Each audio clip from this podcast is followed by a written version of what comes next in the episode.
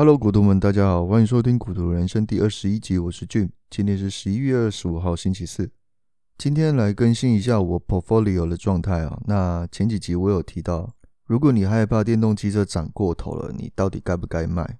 那我还是提醒大家，就是这个趋势已经是不可逆的。在公布特斯拉进入标普五百之后，短短的几天哦，已经大涨了四十 percent。当然，我不会只看这么一小段的获利。不过，我记得当初进入标普五百之后，特斯拉的涨幅没有什么力道啊。那很多韭菜就开始担心了，哎，到底特斯拉会不会涨啊？不管在网络上或者在脸书，大家都开始问，哎，特斯拉是不是该卖啊？这个就是我们俗称讲的信仰不足啊。那其实涨到现在哈，那到后面市场跟主动基金都会分批买入，那其实我也不用太担心后面的结果了。那另外就是 KCAC 我也全部都出清了，那价位大概在二十一块多。那获利也大概是五十趴以上了，那获利还算还可以。那今天最主要跟大家还是聊电动汽车。那电动汽车最重要的是什么？是电嘛？对，没错。今天就要跟你们讨论充电桩。你想想看，我们现在都是开汽油车嘛，以后如果我们开电动汽车的话，自己可能还可以带行动电源。可是你开燃油车，那你要随身带汽油嘛？那你可能还只会被认为是炸弹客哦。有一天搞不好你也会自爆啊。对，现在市场上的主流还是充电桩哦，那行动电源只是一个备用情况。那事实上，电动汽车已经有充电宝了。那今天要跟大家聊的充电桩的公司就是 Blink 跟 ChargePoint。那跟大家先讲一下他们的财务状况。那 Blink 它目前是亏二点八五亿哦，但是它股价在今年狂涨了十四倍。ChargePoint 呢，那它更夸张，它涨了二十八倍。那 ChargePoint 呢，那它比较特别一点，目前是预计要跟 SBE 合并。那日期会定在十二月十五号。那这种方式就是我之前跟大家聊到的，它是一种 SPAC 空壳公司，专门去收购然后合并。所以 SBE 这个空壳公司买下 ChargePoint 的，那打算是在十二月十五号要合并，但是代号还没有确定。那最近也有像燃料电池 FCEL 第三季的财报也是低于市场预期，但是周一还是大涨了五十五 percent 哦。那今年总共涨了三倍。也是因为这次拜登哦拿出政策牛肉，所以所有的新能源哦都是鸡犬升天呐，不管你有没有负债或是盈利，全部都涨给你看。所以妖股很多啊，那大家还是要从基本面跟客观的分析。那为什么要讨论到充电桩公司？因为充电桩它可以充很多电动汽车的品牌。如果你只投资特斯拉的面向是不一样的，那充电桩的公司那的面向更广。好，那我们讨论充电桩公司之前呢，我们先来认识一下最广泛的三种充电等级。第一种是 Level One，就是俗称的 L One，是指家中的一百一十伏的充电。那它充电的方式就是从我们的交流电变成直流。那缺点就是充电的时间会很长，因为它电流比较低嘛，所以不要奢望家中的电可以去充电动汽车，是可以充，但是要充很久，因为家里面的会有限电流嘛，你家里面的负载过大，你的 breaker 会跳起来，你全家都会停电，所以不管你接什么电器，都要注意你的电流。那没办法啦，因为电动汽车就是一个很大的负载，你在家里面充电的话，速度肯定是非常慢的。第二种是 Level Two，比较属于商业形式的，那它的电压有两百四十伏，它的功率也比较大。第三种就是 Level Three，这种规格就比较特别一点，它不是交流转直流，它是做直流直接的快速充电，简称是 DCFC。那我们先从 Blink 开始说起好了。那 Blink 本身没有任何的利多消息，也不是说 Blink 有拿到一个非常大的合约。股价最近就喷起来了，唯一跟它有相关消息就是民主党的拜登当选，那它的政策牛肉就是新能源嘛。我看了一下，它唯一利多的消息就是它现在的充电站有两万七千零二十一个，它还要继续再建五十万个充电站。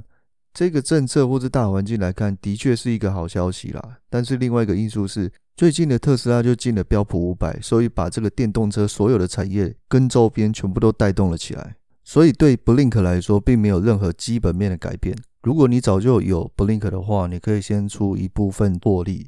可是如果最近你因为追涨而套牢的话，就要小心一点了。那接下来的新闻只是提醒各位，如果你是短期或是长期，有些东西你还是必须要知道的。还记得 Citron 香源机构吗？它就是一个放空机构。它上一次就是点出中国电动汽车不合理的地方，就是说电动汽车它应该是要越做越便宜的啊。不过他在出那份报告之前，我就跟大家说了，电动车本来就是不能越做越贵。那中国电动汽车的成本也没有办法降下来，为什么？因为他们是用硬件的、用硬体的出发点来做电动汽车，所以没有办法打过特斯拉。那现在很多的中国电动汽车，因为香源的这份报告，股价就开始停下来了。好，回头来看，那香源这是对这个充电桩发了一个推特，那有兴趣的话可以上网看一下。那讲了非常不喜欢这个 Blink 这间公司啊。那最重要的一点是，他们认为 Blink 在 R&D，就是 Research and Develop，讲白话就是研发，是没有任何投入的经费。这里我稍微看了一下他们财报，他们确实在财报里面没有没有列出研发这份经费，是没有任何投入的。那研发经费为什么很重要呢？因为如果在一间公司的产品要改朝换代，研发经费应该要越来越多才对，这样你产品的规格才可以跟上潮流啊。那另外还有一点呢，那 Blink 不是一间获利的公司，它还是在负债的。那这个也是很重要。那我在它的财报里面看见它一些资讯哦，像是 Net Loss Per Share，一些数据都不是很好。那相远的这篇文章是比较短的，那上网大家可以去看一下。那结论我就综合两点啊，第一点就是 R&D 没有任何的增加的名目。那最近的疯狂的飙涨，就是因为大环境的关系，所有电动汽车同产业或是周边的都会一起鸡犬升天哦。所以有很多盲目的投资的资金流入。那第二点就是目前这一间公司还没有盈利，但我觉得这一点还好啦。我觉得第一点比第二点还要重要，毕竟行业对了，如果还是亏损，还是可以接受的。就像特斯拉初期那样啦，亏损的稀里哗啦，还差一点倒闭。好，第二间就是 ChargePoint，它的代号就是 SBE。所以如果真的要选，我会选这一间。那它跟 Blink 有什么不一样呢？Charge Blink 无论在规模或是商业模式，都是比 Blink 还要更好的。所以你要投资的话，为什么不投资一家龙头企业呢？当然，现在 Charge Point 的溢价非常高，所以我相信合并之后一定会出现非常好的买点。虽然我说 Blink 我比较不看好，但不代表我会做空它。我因为我说过了嘛，我不会轻易的做空。短期它的溢价也是非常高，因为它没有盈利啊，我们没有办法看到它的 Earnings Per Share 或是 PE 比。但是我们可以用其他的方式，像是 EV to Revenue 去估公司的溢价情况，听得有点雾煞煞哈。这个意思就是大概你把所有 Blink 的公司股票给买下来，然后债务全部都还清，公司如果还有剩下现金，那个现金就归你的。所以 Enterprise Value 就是大概就是这样算出来的。好，那结论就是 Blink 溢价大概就是一百七十五。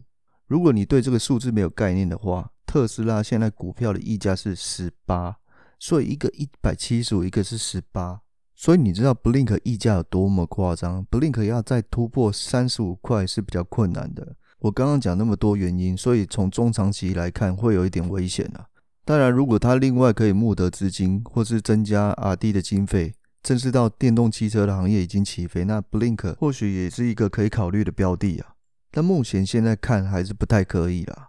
好，我们讲一下 ChargePoint，它目前是推出四百千瓦这样功率的充电桩，然后支持特斯拉、雪佛兰还有 Bolt EV。那另外 Blink 最大的充电的功率呢，也只有一百七十五千瓦。